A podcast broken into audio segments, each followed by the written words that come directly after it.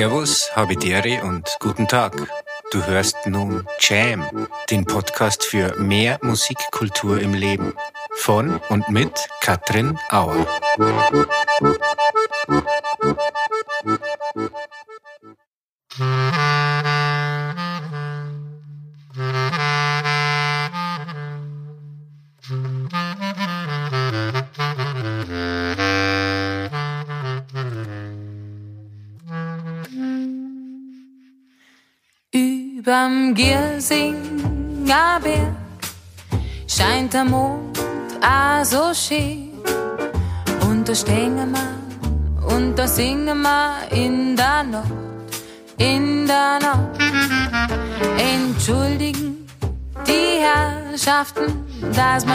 Da stehen, wo so spät ist, dass man die Laden schon zu macht, zu macht. Servus und habe dere zu Jam. Und ganz zu Beginn schon mal vielen Dank bei euch fürs Einschalten und hoffentlich bis zum Ende zuhören. Die Giesinger Mondserenade hat uns jetzt in diese fünfte Episode von Jam reingeführt. Zum einen, weil mein heutiger Gast, meine heutige Gästin aus diesem Münchner Ortsteil Giesing kommt und dort wohnt. Zum anderen, weil ich auch in der Vorbereitungszeit auf das heutige Gespräch mich stark mit dem alten München beschäftigt hat, mit der, der damaligen Künstlerszene, Literatenszene, vor allen Dingen auch Lokale, Cafés, Wirtshäuser. Und einer, der auch zu dieser Zeit gelebt hat, sagen wir mal vor circa 100 Jahren und eben dieses Giesinger Mondserenade-Stück geschrieben hat, war der Otto Kühn. Er hat eine studentische Gruppe gehabt mit dem Titel die weiß-blaue Drehorgel und hat das Münchner Nachtleben zu dieser Zeit ganz schön aufgemischt. Mein heutiger Gast, die Bernadette Obergrußberger, ist Wirtin vom Turmstübal oberhalb vom Karl-Valentin-Museum. Und ähm, was genau sie mit dieser alten Münchner Zeit verbindet, werden wir hoffentlich heute noch ein bisschen erfahren. Liebe Bernadette, ich sag Servus, habe Ehre und vielen Dank, dass du bei mir, bei uns heute bist. Ja, hallo, liebe Katrin. Ja, es freut mich sehr. Ich bin gespannt und freue mich jetzt auf unser Gespräch. Ich mir genauso. Und so gut kennen wir uns ja noch nicht. Ich war mal vor zwei Wochen bei dir, habe mich in diesem wunderbaren Turmstübel schon ein bisschen umgeschaut und heute sitzen wir wieder da. Und du bist ja keine Münchnerin. Du bist äh, Zurgroste, aber wie man hört, mit Dialekt, kommst aus dem, darf man sagen, bigottischen Altötting und hast dich dann einmal auf dem Weg in die damals noch größere Metropole München gemacht. Magst du ein bisschen was erzählen von diesem Weg von Altötting nach München? Ja, also wie gesagt, ich komme also ich komme nicht direkt aus der Stadt Altötting, sondern aus dem Landkreis Altötting. Genau äh, heißt der Ort Pleiskirchen. Aber äh, Bigott ist es allemal, weil der ganze Landkreis Bigott ist und äh, dort auch äh, fast ausschließlich CSU-Wähler zu Hause sind, was ich immer ganz schrecklich fand.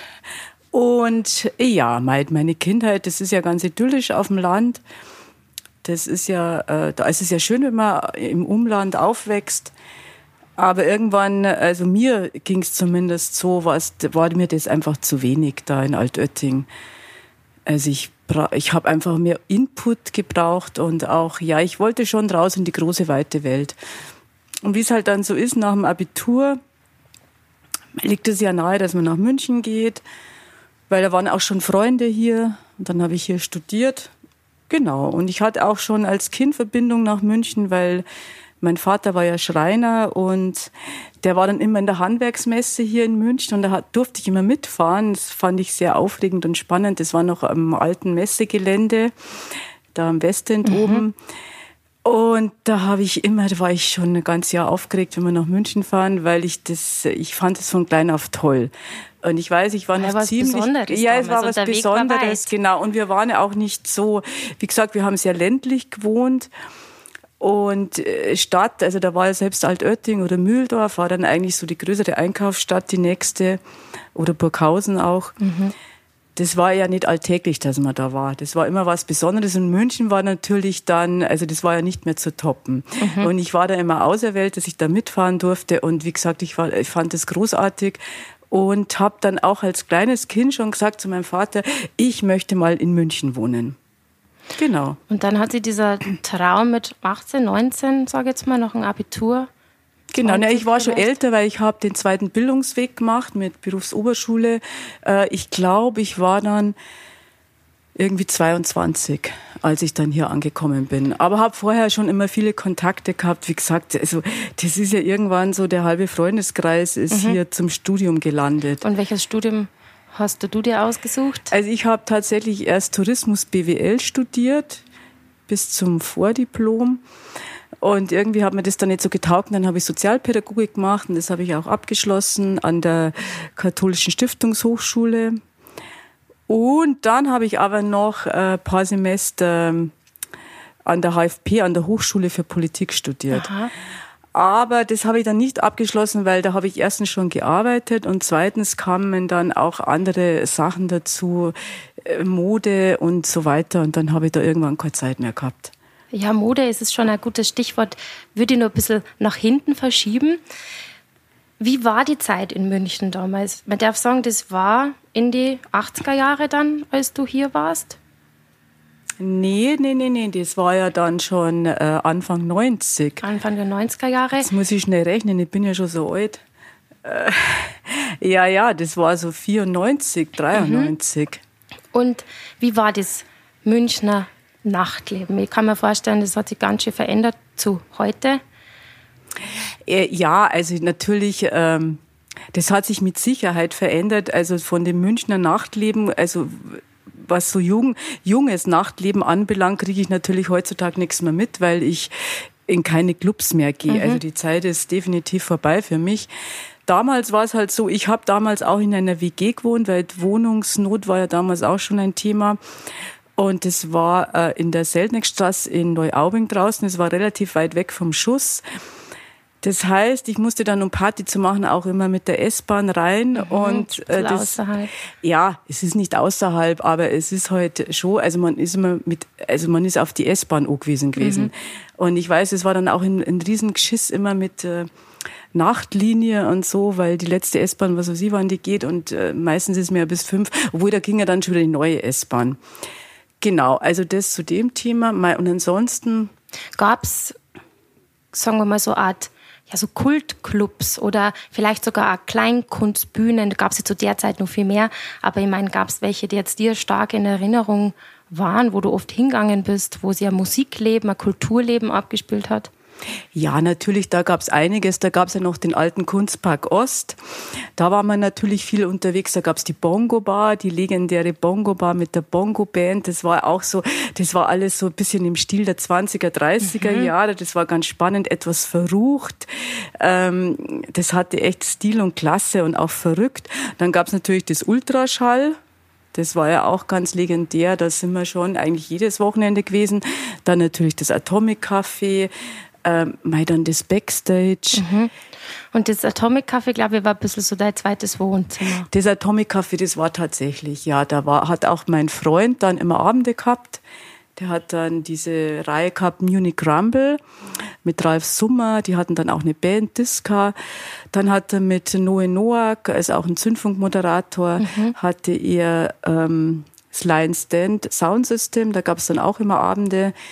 Ich habe dann zu der Zeit auch immer die Kasse gemacht.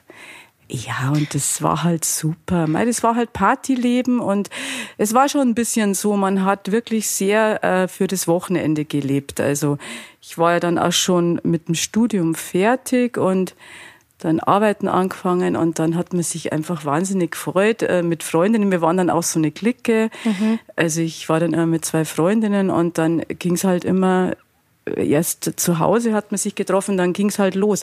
Und eben mein Freund hat, der ist ja auch DJ. Und das war natürlich auch was Besonderes, weil wir. Der kannte wahrscheinlich die halbe Der Stadt. kannte alle und ihn kannten alle. Und wir waren dann meistens auch, wo er aufgetreten ist. Und das war halt so toll, weil wir auf der Gästeliste standen. Mhm. Und das war natürlich auch was Besonderes, weil da gab es ja dann schon Türsteher und das war für uns natürlich kein Thema. Wir waren, uns hat dann auch jeder gekannt letztendlich. Wenn wir jetzt dann noch ein paar Jahrzehnte vorgehen, ungefähr zwei, so 60er, 70er Jahren, war ja München eigentlich, man kann sagen, fast die Weltstadt. Ähm, da gab es Künstler wie Donna Summer, natürlich auch Rolling Stones, die jetzt hier nicht nur äh, Konzerte gespielt haben, sondern auch Platten produziert haben. Freddie Mercury hat hier sogar gelebt. Glaubst du, man kann also eine Zeit hier nochmal zurückholen nach München? So diese man kann nie Zeit zurückdrehen, denke ich. Also es hat jede Zeit ist halt, es hat alles äh, so seine Berechtigung und zurückdrehen. Also das wäre ja auch macht ja auch keinen Sinn, mhm. weil das Leben ist ja, es ist ja ständig alles im Fluss und es ist ständig alles in Veränderung und das ist ja auch richtig so. Man kann natürlich irgendwie zurückschauen und auch vielleicht manchmal sentimental werden, aber äh, das bringt ja nichts. Mhm. Also ich denke, ähm, jede Zeit hat seine guten äh, Seiten und auch seine weniger guten. Und ob jetzt in die 60er und 70er alles so toll war, ich, ich weiß es nicht, ich habe da nicht in München gelebt. Natürlich gab es da aufregende Musiker und Musikerinnen, aber es gibt es ja jetzt auch. auch. Es verändert sich, aber es ist ja in Ordnung.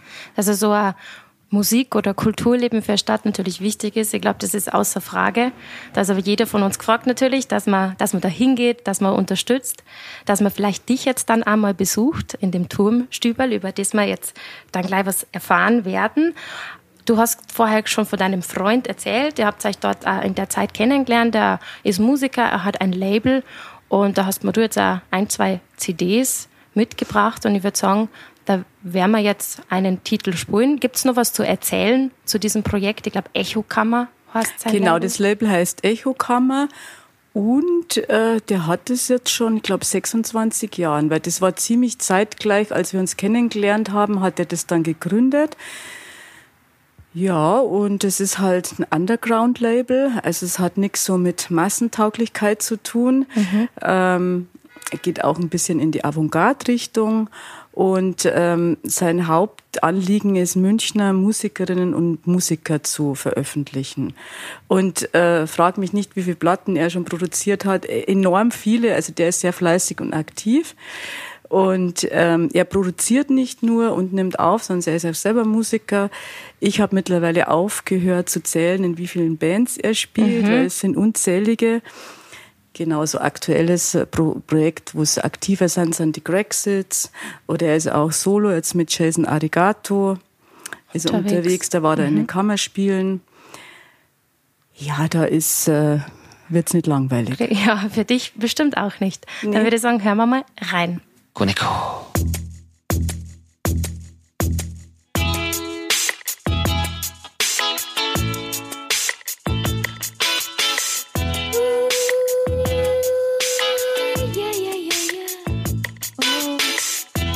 Taking all the sunshine away. You're making out like you're the main line. I knew that. Cause you're a cool cat. Stepping on the toe with a new hat. Ooh, just cruising. Driving along like the swing king. Feeling the beat in my heart. Im Podcast Jam geht es ja um jede Art von Kultur. Natürlich steht vielleicht die Musik ein bisschen als Vordergrund, weil natürlich das für mich als Musikerin mein Spezialgebiet ist.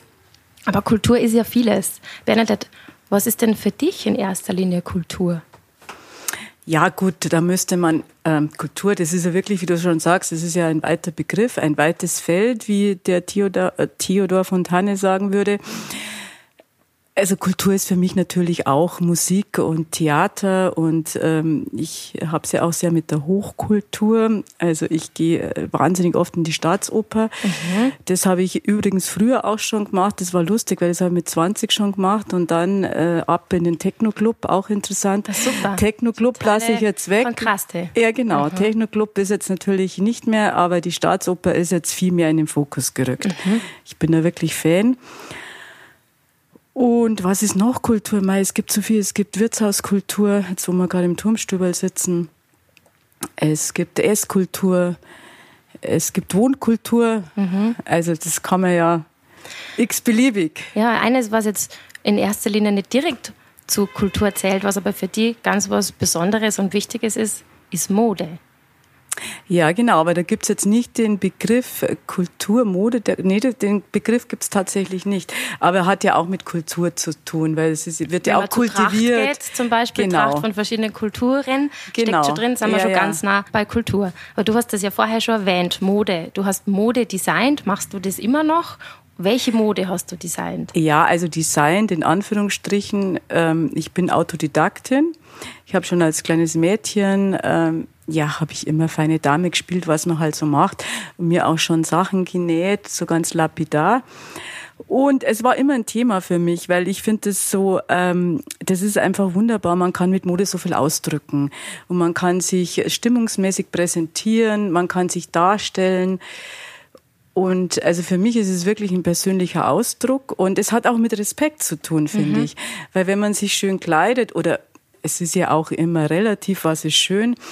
Ähm, das hat auch sehr viel mit Ästhetik zu tun und äh, es ist ein Spiel. Es ist ein wunderbares Spiel, also das ich einfach nicht missen möchte. Du meinst jetzt Respekt da, wenn jetzt die Oma einen Geburtstag gehabt hat, dass man sich schön angezogen hat. Zum genau, oder zum Beispiel, wenn man in die Staatsoper geht, mhm. das finde ich einfach toll, dass man dann sagt, okay, Gut, ich ziehe auch hier Abendkleider an, aber das, ich finde es einfach auch schön. Ich kriege das Feedback ja auch immer, oh, Sie haben ein schönes Kleid mhm. an.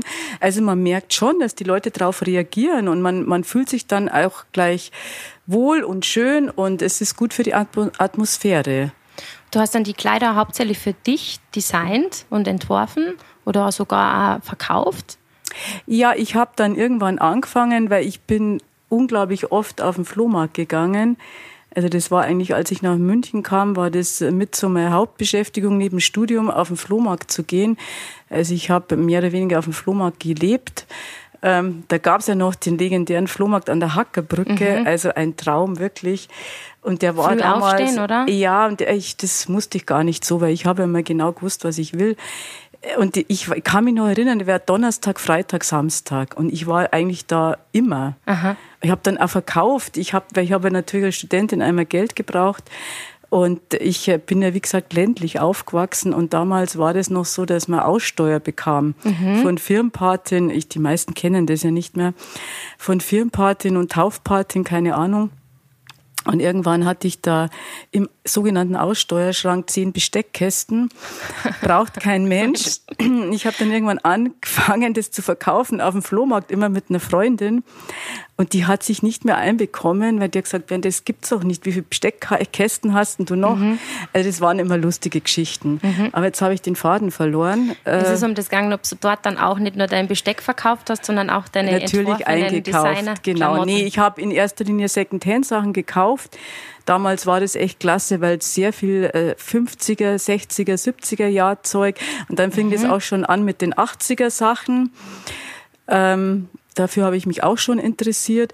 Und irgendwann habe ich dann gedacht, Mensch, ich habe so tolle Sachen. Ich habe auch wirklich ein Gespür für das Ganze und ich muss eine Modenschau machen. Aha, und es ging eigentlich los so als Party, als so Party zu Hause. Ich habe mir dann meine Freundinnen geschnappt und habe gesagt, ich will jetzt eine Modenschau machen, habe das dann alles vorbereitet. Genau, mein Freund, der Albert Pöschel, hat, die, die, hat das DJing dazu gemacht und der Noe Noack hat ähm, Radiomoderator, hat dann Konferencier gemacht. Und es war in so einer 60er Jahr, 50er Jahre äh, Wohnung in, mitten in Giesing. Und es war wirklich, das hat so reinkauen, weil das so lustig war mhm. und so also das hat so viel Spaß gemacht. Und daraus hat sich dann wirklich, ja, auch so eine Art Kunstprojekt entwickelt.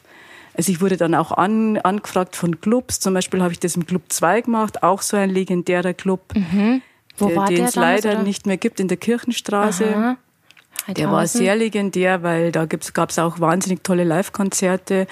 Das Club 2 Booking gibt es ja noch, aber diesen Club gibt es leider schon lange nicht mehr da hatte ich eine Modenschau und dann hat, bin ich auch von Künstlern äh, engagiert worden in Ateliers. Also es war wirklich immer ein, ein Wahnsinns-Party äh, und hat mhm. viel Spaß gemacht.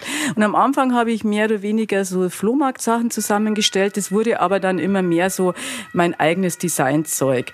Ich habe dann irgendwie angefangen, damals hat man diesen ähm, Begriff Upcycling noch gar nicht. Ich habe dann damals schon angefangen, eben diese Sachen zu verändern, zusammenzuschneiden, äh, was weiß ich, eben abzucyceln. Ich hatte, das war dann auch ganz lustig, ein Interview mit der Süddeutschen Zeitung. Weiß ich noch, da war eine ganze Seite in der Süddeutschen Zeitung und es gab diesen Begriff Upcycling nicht. Und die hat dann geschrieben, ja, Bastard-Pop-Mode. Weil das war ja auch zur gleichen Zeit so modern, dass man Musik, verschiedene Musikrichtungen zusammenbringt. Aha. Was weiß ich, die Sex Pistols mit Nicky, das war ja damals angesagt. Und so hat man das dann auf die Mode auch übertragen.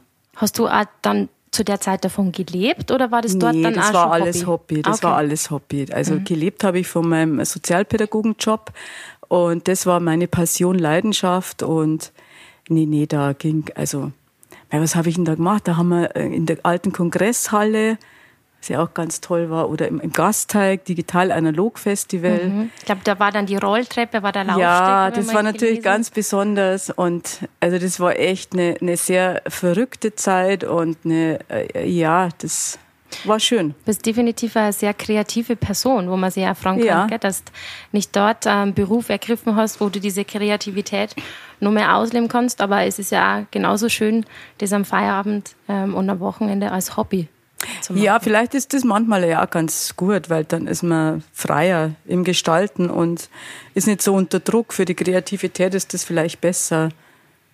Ja. Ein, eine Sache, die dir ja, sage ich mal, aus deiner Arbeit als Sozialpädagogin noch immer begleitet, ist dein Engagement für Flüchtlinge. Du hast einen Flüchtling aufgenommen oder nee, nein, ihn? nicht aufgenommen. Also ich, ich, also mein soziales Engagement gilt nicht nur Flüchtlingen, sondern allgemein. Ich habe hier auch so einen Ort geschaffen, sage ich mal, im Turmstüber, wo wirklich alle ja, manchmal sage ich es so ein bisschen Auffanglager für mhm. jeden und, und jede. Und es ist ein bunt gemischtes Publikum ähm, zum Thema Flüchtlinge. Ja, ich bin da engagiert in der Flüchtlingshilfe. Das hat sich äh, ergeben äh, eben damals mit der, mit der Flüchtlingskrise 2015. 2015 und ich wollte jetzt auf keinen Fall mich engagieren so nach dem Motto, ich sehe den jetzt einmal, der kommt einmal zum Kaffee trinken und das war's. Mhm. Also kann ich, ich nichts damit anfangen. Und dann hat sich das ergeben, dass eine ehemalige Arbeitskollegin, als ich noch als Sozialpädagogin gearbeitet habe vom Weißen Raben, äh, die hat mich besucht und hat, hat sind wir auf das Thema zu besprechen bekommen, hat gemeint, sie hätte eine Familie und es wäre doch toll, wenn ich mich da einbringen könnte. Und dann habe ich gesagt, ja, super. Und das ist halt ideal mit dem Turmstüberl, weil die Leute können halt hier zu mir kommen direkt. Das stimmt, ja. Gell? Und dann habe ich den auch gleich eingebunden, wie gesagt, weil es ist ja, bringt ja nichts hier nur Kaffee. Und hat der mit mir auch immer eingekauft beim Hamburger, nebenbei Geld verdient. Und dann lernt man sich ja auf eine ganz andere Art und Weise kennen. Der Alexander, um den es jetzt da konkret geht, der war neulich jetzt am Wochenende wieder da. Der wohnt mittlerweile in Frankfurt. Er ist mittlerweile, er sagt Mama zu mir und wir haben wirklich eine ganz enge, sehr herzliche Beziehung. Und ich freue mich immer unglaublich, wenn er kommt. Er arbeitet dann auch das ganze Wochenende bei mir und wir haben viel Spaß miteinander. Mhm. Und er kommt dann auch immer mit äh, ungefähr einem Aktenkoffer oder mit einem Rucksack voller Papiere und Unterlagen, die wir dann durcharbeiten. also das ist ja auch sozialpädagogische Natürlich. Arbeit. Viel Bürokratie, Viel dass man selbst als Deutscher genau. nicht wirklich versteht. Ja, und wie soll es er verstehen? Mhm. Ist ja klar ganz schwierig. Ja. Wir sitzen ja jetzt auch heute hier, da wo der, der, dich, der Alexander, immer unterstützt, wenn er dort ist. Das heißt, wir sind nicht im Studio, nicht bei dir, nicht bei mir daheim, sondern um zu dir zu gelangen, bin ich heute, lass mich es richtig sagen, 79 Treppenstufen einer Wendeltreppe herauf geschlängelt. Es sind 81, muss ich natürlich gleich das musst du äh, korrigieren. Ja, auf jeden es Fall. Es sind ganze zwei mehr, das macht was aus bei 14 Höhenmeter. 14 Höhenmeter sind wir oberhalb. Ihr hört es vielleicht heute mal ein bisschen ein anderer Hintergrund. Ähm, bisschen Hintergrundakustik. Wir haben ein bisschen einen Verkehr dabei. Jetzt schlagt gerade die Kirchenturmuhr. Falls es hört, das ist sozusagen die Live-Atmosphäre jetzt hier vom Turmstüberl. Das Einzige, was fehlt, ist natürlich das Geklapper vom Kaffeegeschirr und die Unterhaltungen der Gäste, denn die Bernadette hat jetzt natürlich Feierabend. Das ist hier aber ein ganz besonderer Ort. Wenn man darauf geht, du hast das gerade gesagt, 81 Stufen, 14 Meter oberhalb, am Isartor in München. Im Isartor. Im Isartor, ja. im, ja, deswegen auch Turmstüberl im Turm. für mich ist es jedes Mal, ich bin jetzt das vierte, fünfte Mal da heroben, ist es irgendwie ein Ausflug in eine Zeit voller Nostalgie. Wie ist es für dich, da herin zu arbeiten? Also ich bin jetzt dann tatsächlich schon fast, also es werden zehn Jahre heuer, ich habe quasi Jubiläum und ich muss ehrlich sagen, es ist nach wie vor ein Traum für mich. Ich liebe das Turmstüberl, ich liebe das Isartor, ich liebe das Valentin-Karlstadt-Museum als solches. Ähm, es ist wirklich eine besondere Atmosphäre. Es ist auch das einzige, wir haben ja gerade gesagt, Isartor, es ist das einzige Stadttor in München, das mit Leben gefüllt ist. Und manchmal ist es immer noch so, obwohl ich natürlich jetzt sehr routiniert bin. Und ähm, aber wenn ich dann so außen mit dem Fahrrad vorbeischaue, äh, vorbeifahre, dann schaue ich hoch und denke mir oft, mein Wahnsinn, toll, mhm. dass ich dort Wirtin sein darf. Wie ist es eigentlich dazu gekommen, dass man als Sozialpädagogin, als Modefan auf einmal Wirtin vom Turmstübel wird? Ja, ich habe früher schon, also bei meiner Vorgängerin habe ich gekellnert, also in unregelmäßigen Abständen. Und ähm, da habe ich natürlich die Museumsdirektorin auch kennengelernt und die hat mich dann äh, gefragt, ob ich eben Turmstübel will, ob ich mir das vorstellen kann. Und das kam äh, also völlig aus dem Nichts für mich, weil ich hatte da auch ganz andere Pläne. Ich habe dann zu diesem Zeitpunkt einen Laden aufgemacht. Es ist naheliegend. Mhm. Ich habe dann einen Second-Hand-Laden mhm. mit einem Freund aufgemacht oder also war dabei, den aufzumachen. Das war irgendwie im Januar 2012 habe ich den aufgemacht und im Dezember hat mich die Museumsdirektorin gefragt. Mhm. Und ich habe dann aber sofort Ja gesagt und im Nachhinein haben wir gedacht, das ist ja Wahnsinn, was, was hast du denn da jetzt gesagt? Aber habe das natürlich keinen Tag bereut und ja, das ging dann alles ziemlich ähm, durcheinander, weil da habe ich, ich habe dann trotzdem meinen Laden eröffnet und hatte dann aber dann nur ein halbes Jahr, weil dann bin ich nach Indien und, äh, und eins war, war mir klar, also Turmstübel und Laden, das geht das nicht. Das ist zu viel, ja. Das ist zu viel und ähm, da wird man dem Turmstübel nicht gerecht und meinem Laden wäre ich auch nicht mehr gerecht mhm. geworden. Mhm. Ja, und dass wir unsere ZuhörerInnen jetzt daheim einmal richtig neugierig machen auf dein Turmstübel, würde ich sagen, beschreib's ihnen doch einmal. Ja, das Isartor kennen ja vielleicht die meisten. Das ist dieses äh, schöne große Stadttor. Ich hatte mal einen Klempner hier, der hat, äh, den hat, hatte ich gebraucht und der hat nicht hergefunden. Und es ist ja eigentlich nicht zu übersehen, wenn man dann mal im Tal ist. Das ist wirklich so dieses Eingangstor zur Stadt. Das war ja auch rund um die Stadtmauer. Und es ist quasi so der Eingang zur Stadt. Und ähm, dann habe ich dem gesagt, ja, es ist so ein schlossähnliches Gebäude, weil der einfach nicht, der hat es nicht gesehen, was mir ein Rätsel ist. Also so kann man es vergleichen. Also mhm. es sind ähm, zwei, drei Türme, jetzt muss ich überlegen, mit einem großen Platz. Im ersten und im zweiten Stock ist das Valentin-Karlstadt-Museum. Also sprich, im ersten Stock ist alles über Karl Valentin. Im zweiten Stock ist das Liesel-Kaltstadt-Kabinett. Karl Valentin hat ja eine geniale Partnerin, die Liesel Kaltstadt. Und ganz oben, der Höhepunkt, ist dann mhm. das Turmstöberl. Und dann gibt's auch noch den anderen Turm, den Nordturm. Da ist die Volkssängerausstellung.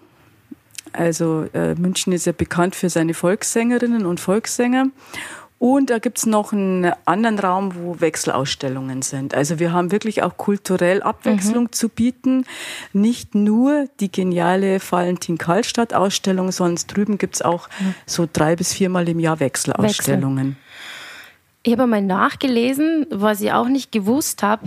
In deinem Turmstübel befindet sich ein ganz äh, besonderes Mobiliar von auch schon 100 Jahre alt, aus der Zeit oder aus dem Wiener Café Stephanie. Das war in der Maxvorstadt und das hat eigentlich überlebt und das war auch ein Café, wo unter anderem Karl Valentin immer wieder mal aufgetreten ist und deswegen finde ich diese Verbindung so, so cool und so schön, wenn man weiß, diese, diese Möbel oder dieses Inventar teilweise ist jetzt da bei dir. Diese, wie schreiben sie es, Tonettstühlen, habe ich genau, auch nicht genau, gewusst, ja. samt Grün, Marmortische und das letzte Mal habe ich ja Zeit gehabt, ich war allein da. und habe mir einfach mal alles aufgeschrieben, was man hier so sieht. Also das ist wunderbar, da hängen Instrumente von der Decke, es sind immer wieder Bilder eben von Volkssänger, von Karl Valentin natürlich, wir sind in Bayern auch vom, vom Kini. In der Mitte ist eine wunderschöne eigentlich Gartenlaube, die verziert ist auch mit Musikern und Musikerinnen. Also es gibt ganz viel zu entdecken, von Spinnradel über Vogelkäfig. Ja, ja, es ist wirklich so eine nostalgische, sehr, also es ist sehr voll hier, äh, mit nostalgischen Nippes und manche sagen auch, oder man könnte auch draufkommen, Kitsch, aber es ist einfach so unglaublich gemütlich. Ja, auf jeden Fall. Und dadurch, dass das in diesem Oktagon, das ist ja auch ein Achteck. Mhm. Und das finde ich auch so was Besonderes. Und jetzt komme ich auch noch aus Altötting oder, aus dem Landkreis und da wissen wir ja die Gnadenkapelle, das ist ja auch ein Oktagon. Und das hat mich wirklich als Kind schon auch immer fasziniert, so ein mhm. Achteck. Das hat nochmal eine besondere Atmosphäre. Und dann lande ich hier auch noch in diesem Museum, in diesem Café, wo man dies, in diesem Oktagon, das mhm. ist schon ganz was Tolles. Und weil du sagst, diese, dieses Mobiliar, ja, wir sitzen jetzt hier an diesem Marmortisch, weil es sind tatsächlich die Marmortische und die Toilettstühle, die aus dem Café Stephanie kommen. Und das ist eigentlich das Einzige, mit was auch äh, Karl Valentin hier im Turmstümer jemals in Berührung kam, weil er saß bestimmt mal an so einem Marmortisch oder mhm. auf dem ein oder anderen Toilettstuhl. Ja, und eben das Café Stefanie war ja unter anderem zum Beispiel an bei dem Simplicissimus ja, so eine Kultkneipe. Da waren ja. die Künstlerszene oder in München sagt man gern die Münchner Bohem war da daheim von Schriftsteller, Literaten, Dichter. Genau, Oskar Maria Graf und so weiter, ja. Und auch hier im Turmstüber, glaube ich, wurde auch immer wieder mal das, ich sage jetzt mal, dieses, diesen Geist der Volkssänger ein bisschen gepflegt und weitergeführt. Also es hat durchaus noch ein bisschen diesen künstlerischen Charakter hier drinnen. Ja, ja, da ist immer, also es gibt, gab, gab hier immer und gibt immer noch. Gut, Corona war jetzt natürlich Stillstand, aber es äh, treten ja immer wieder Volkssänger auf. Wir haben auch regelmäßig oder vor Covid hatten wir regelmäßig Abendveranstaltungen immer auch mit ähm, Kabarettisten oder wir machen viele Sonntagsmatinien, das fängt jetzt auch wieder an, mit dem Heinz-Josef Braun und mit Stefan Muhr, so bayerische Märchen mhm. oder Lesungen. Ähm, Hannes Ringelstädter kommt jetzt dann auch. Ja, da passiert schon immer wieder was. Also wir fühlen uns durchaus auch dieser Kultur verpflichtet mhm. oder freuen uns auch, dass das hier stattfinden mhm. kann in dieser besonderen Atmosphäre. Du hast mir letztens gefragt, ob ich eigentlich schon noch Karl Valentin kenne. Ich kenne ihn jetzt tatsächlich noch, wie würdest du, denken wir mal, viele ZuhörerInnen kennen jetzt Karl Valentin nicht unbedingt, auch nicht die, wie du schon gesagt hast, legendäre Partnerin Liesel Karlstadt. Wie würdest denn du den Humor von Valentin beschreiben? einzigartig. Ich finde niemanden, also es kann, ich kenne überhaupt niemanden von den ganzen Kabarettisten, es gibt ja einige, es gibt auch einige, die gut sind, viele, die weniger gut sind. Aber ich kenne niemanden, der so einen zeitlosen Humor hat. Also der war wirklich sehr vielseitig begabt. Der hat eine Schreinerlehre gemacht, hat auch seine ganze Ausstattung auf der Bühne immer selber gemacht. Der war Volksmusiker, Musiker. Der hat war sehr viele Instrumente er gespielt. sehr viele Instrumente gespielt. Er war Wortzerklauberer. Er war Dadaist. Er hat einen feinsinnigen, hintergründigen Humor gehabt er hat sich nicht verbiegen lassen mhm. und ähm, es ist so zeitlos. Es gibt so vieles, nicht alles ist mhm. natürlich gut. Er war auch Filmemacher, er war wahnsinnig kreativ und unglaublich begabt. Und ähm, ich finde, Karl Valentin ist unerreicht. Und man darf auch nicht vergessen, Karl Valentin und Liesel Karlstadt Liesel Karlstadt waren zu seiner Zeit in München wirkliche Stars. Mhm. Also richtig große Stars und mhm. nicht nur in München. Also ja. die waren in ganz Deutschland Stars. Die sind auch eingeladen worden überall hin. Karl Valentin wollte halt immer nicht weg aus München. Der war, ähm, ja, das war ihm wichtig, dass er hier auftritt. Mhm. Aber das waren richtige, richtige, heutzutage würde man sagen, Superstars.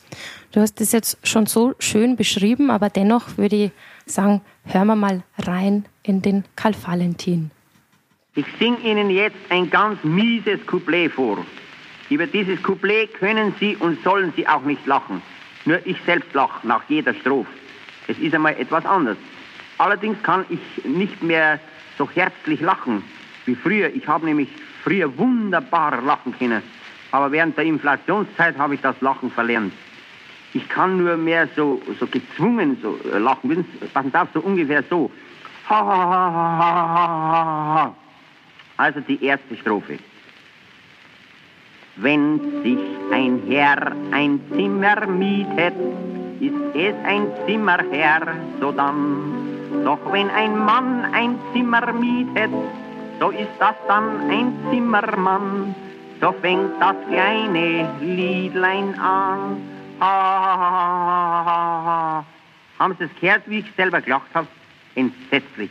Und habe früher so gut gelacht. Der zweite Vers.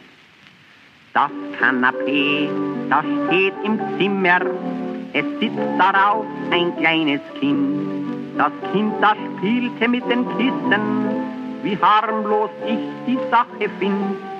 Denn Kissen ist doch keine Sinn. Ha, ha, ha, ha, ha. Über diesen Vers habe ich mich die erste Zeit krank gelacht, wie ich mir denselben zum ersten Mal selbst vorgetragen habe. Du hast zwar schon gesagt, Karl Valentin ist für dich zeitlos, aber würdest du auch sagen, er und seine Kunst würden heute noch funktionieren in unserer Gesellschaft? Boah, das ist eine schwierige Frage, das weiß ich nicht, ehrlich gesagt. Das kann ich gar nicht.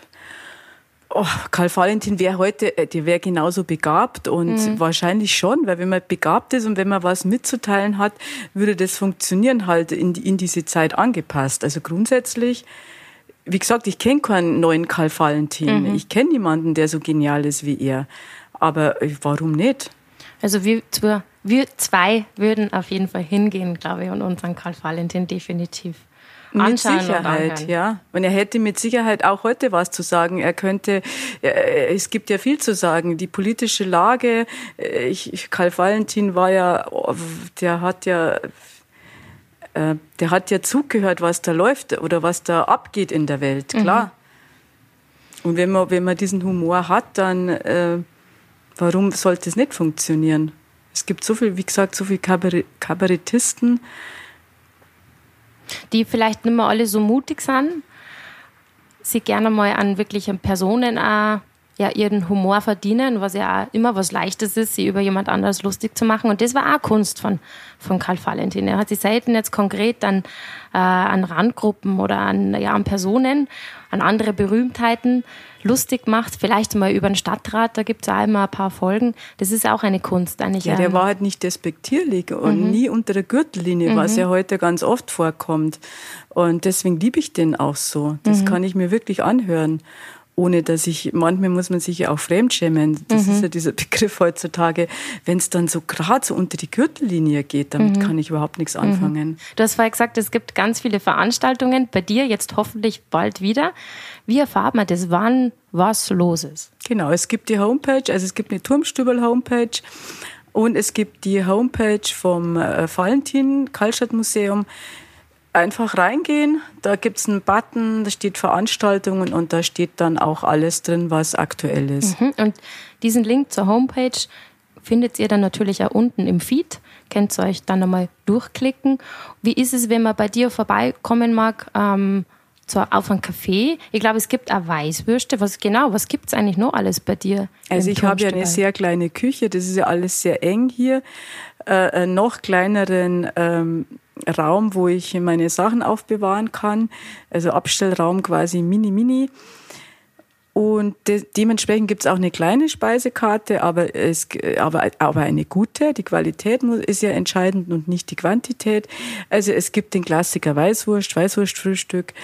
Aber es gibt auch was für Veganer. Ich mhm. bin ja auch zeitgemäß. Ich mache immer eine frische Gemüsesuppe, die definitiv vegan ist. Dann gibt's auch äh, Käse, Emmentaler, Oberster. Mhm.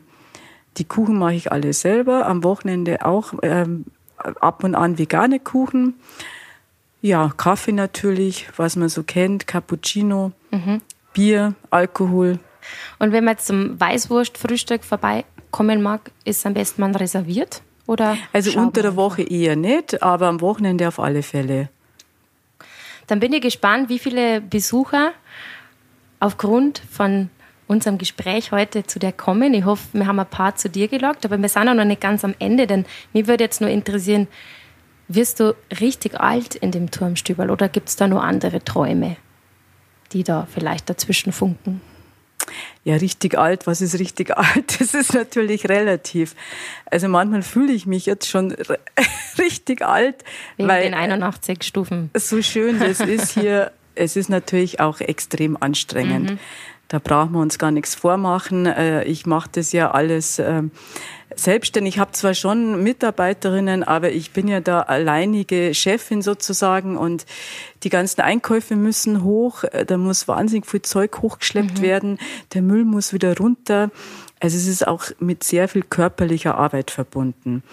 Und also ich sage mal, solange mein, mein Rücken mitmacht und, und meine Hüften und meine Knie, Träume konkret habe ich jetzt nicht, dass ich sage, mein Gott, ich will jetzt noch das und das. Also ich bin eher eine Frau, die sagt, ich lebe im Hier und Jetzt oder ich versuche es zumindest, weil du weißt ja sowieso nicht, was morgen und ist. Sowieso, das hat uns ja, ja Corona jetzt gelernt mhm. und ich finde es auch immer ganz schade, wenn man irgendwie sich nur auf die Zukunft orientiert. Das bringt ja nichts, du kannst ja morgen tot sein. Mhm. Und dann hat man die Zeit, äh, ja, die man eigentlich nutzen soll, nicht genützt. Das, das ist für mich äh, Macht keinen Blödsinn. Sinn. Nee, mhm. ist Blödsinn.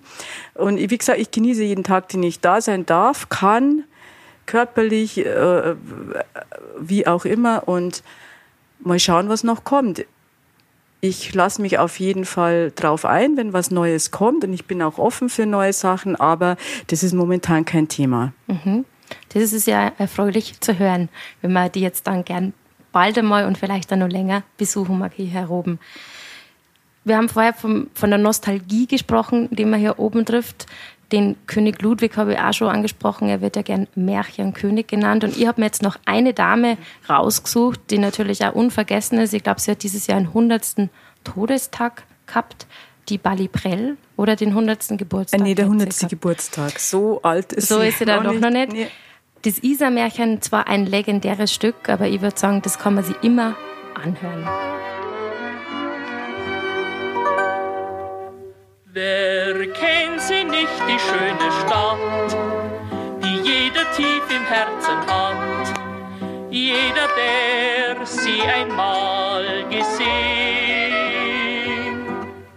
Und dazu den schönen Gau mit seinen Farben weiß und blau. Bayerland, wie bist du einzig schön? Liebe Stadt am Isarstrand, dort wo meine Wiege stand. Heimatland, liebstes Vaterhaus. Wenn ich dich ja, das wäre jetzt eigentlich ein typisches Patriotenlied schon fast, gell? Das äh, Isar-Märchen von der Bali Prell, wenn man auf dem Text hört, München oder meine Stadt. So ganz patriotisch sind wir nicht. Ich glaube, wir sind beide gern in München. Für dich ist es da ja sowieso deine Heimat worden. Aber du bist da gern in der Natur. Ja, also mit Patriotismus habe ich von Haus aus meine Probleme, weil ich bin sehr offen, weltoffen und ähm, ja, also ich äh, höre das Wort eigentlich nicht ganz so gerne, was nicht heißt, dass ich München nicht mag. Natürlich ja, ja. mag ich München, ich fühle mich hier wohl. Ich weiß es auch sehr zu schätzen, hier zu leben, weil ich finde, wir leben hier auf der Insel der Glückseligkeit und es geht hier wahnsinnig gut und mhm. trotz Mietpreise und wir haben einfach echt tolle Lebensqualität hier mhm. und dafür bin ich auch sehr dankbar. Und Natur, ich bin auf dem Land aufgewachsen, also da ist natürlich auch was in mir, was nach Natur verlangt mhm. und ich bin leidenschaftlich eine leidenschaftliche Bergwanderin. Das äh, ist ja auch was, was sich äh, anbietet hier in München. Ich habe jetzt natürlich nicht mehr so viel Zeit, weil mhm. ich ja die meiste Zeit hier im Turmstübel verbringe.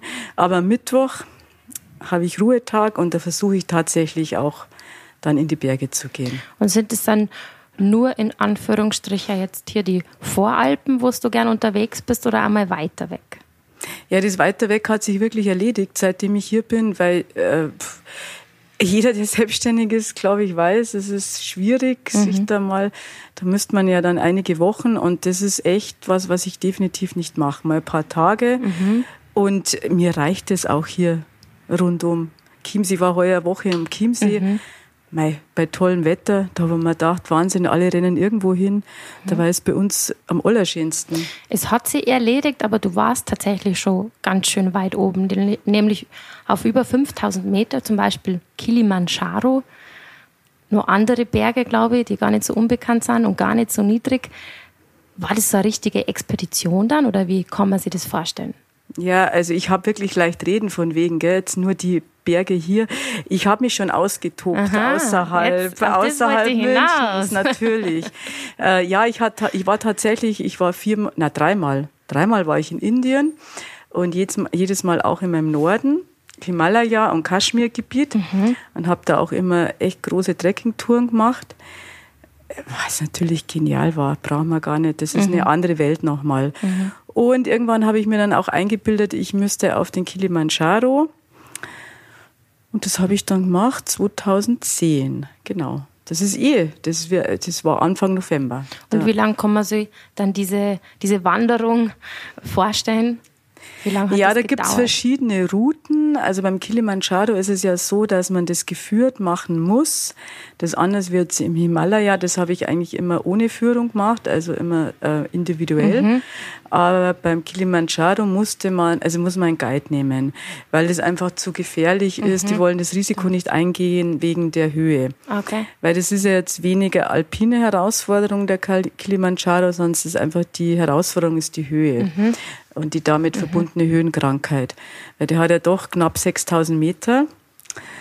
Und ich weiß gar nicht mehr, wie lange war ich da unterwegs? Fünf Tage. Ja, es war toll. Es war ein unglaublich tolles Gefühl, da oben zu stehen. Ich hatte auch sehr großes Glück, weil der Kilimanjaro ist natürlich ganz oft in Nebel eingehüllt gibt's ja auch, also noch gibt's den Gletscher. Äh, natürlich schmilzt der auch jeden Tag mehr, leider. Dank, äh, leider wegen der äh, Klimakatas äh, Klimaveränderung, mhm. genau. Aber damals war das noch ein richtig großer Gletscher, der so unendlich gewirkt hat. Und wir kamen da oben an, irgendwie zum Sonnenaufgang, ich mit meinem Guide. Und äh, ich hatte da so ein Glück und das war einer meiner schönsten Glücksgefühle, Adrenalin, Hormonrausch, das werde ich nie vergessen. Das sind Erlebnisse, da zehrt man sein ganzes Leben davon. Ja, schon. Wenn ich gerade, wenn ich das dann wieder herhole oder wenn wir jetzt so drüber reden, habe ich sofort dieses Gefühl, Gefühl. in mir, wie das war.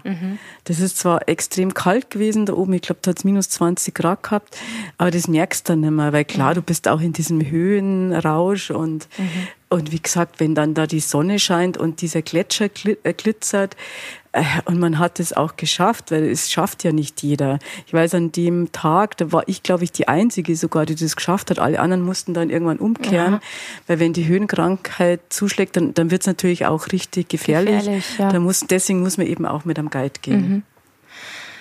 Ich bin mir sicher, es gäbe noch so viel, was du erzählen könntest, was du erzählen kannst. Eine ganz spannende, bunte Person bist du. Einfach ein Freigeist, jemand, der äh, ja, versucht, im Jetzt zu leben, der sehr sein Ding macht, dass er das für das, was du lebst, was dir anspornt und was dich motiviert, deine Leidenschaft, dass du das auch ausleben kannst. Liebe Bernadette, ich habe am Ende von jeder Podcast-Sendung Fragen, die eigentlich jeden Gast bis jetzt gleichgestellt habe. Bei dir habe ich es jetzt ein bisschen angepasst. Die werde ich jetzt einfach mal stellen. Die erste Frage wäre, welches Album hat dich denn geprägt? Ein Musikalbum. Boah. Ja, schon. Ich glaube mehr die, die, die, die Sex Pistols. Also so diese Punk-Geschichten. Was bedeutet für dich Mode? Haben wir ja schon ein bisschen was gehört. Ausdruck. Auch frei sein. Frei sein in dem, wie, was, was ich ausdrucken möchte. Ich finde, Mode ist so eine schöne Ausdrucksform und ich kann das so individuell machen und ich muss mich nicht anpassen. Mode bedeutet nicht für mich irgendeinen Trend hinterher zu laufen, sondern das für mich einfach so kreieren, dass ich mich da kreativ äh, ausleben kann. Was fasziniert dich an deinem Turmstüberl? Alles letztendlich.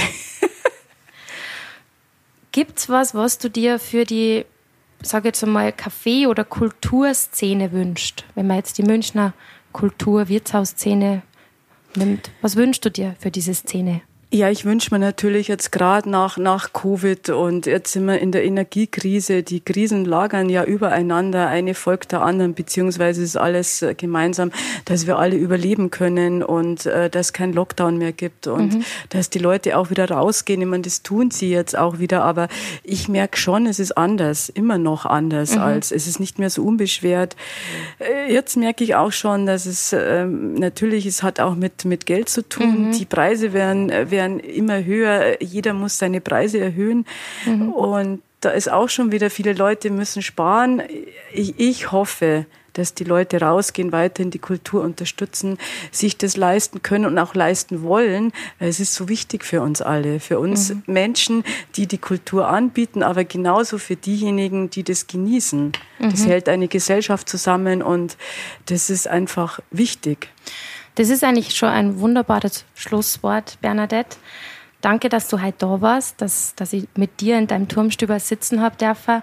Wir haben es jetzt gehört von der Bernadette. Es ist so wichtig, dass wir rausgehen, dass wir die Kulturszene unterstützen. Ganz egal, ob das das Wirtshaus ums Eck ist, die Subkultur hier in München zum Beispiel, aber wie auch in jeder Stadt.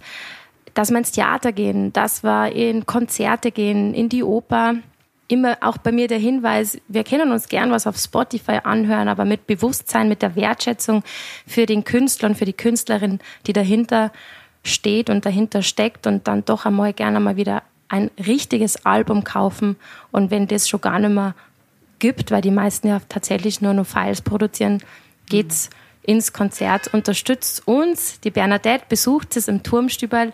Liebe Bernadette, vielen Dank, dass du heute bei mir warst. Ich danke dir, Katrin. Hat Spaß gemacht. Wir wünschen euch, kann ich sagen, glaube ich, daheim, zu Hause, wo immer ihr seid, äh, gute Zeit, bis zum nächsten Mal. Und Bernadette, du freust dich bestimmt, wenn du mal jemand im Turmstübel antriffst oder von, von den ZuhörerInnen. Ich freue mich immer auf Gäste. Ich liebe meine Gäste. Kommt's, ihr habt eine schöne Zeit hier. Ich verspreche es euch. Havidere, Servus.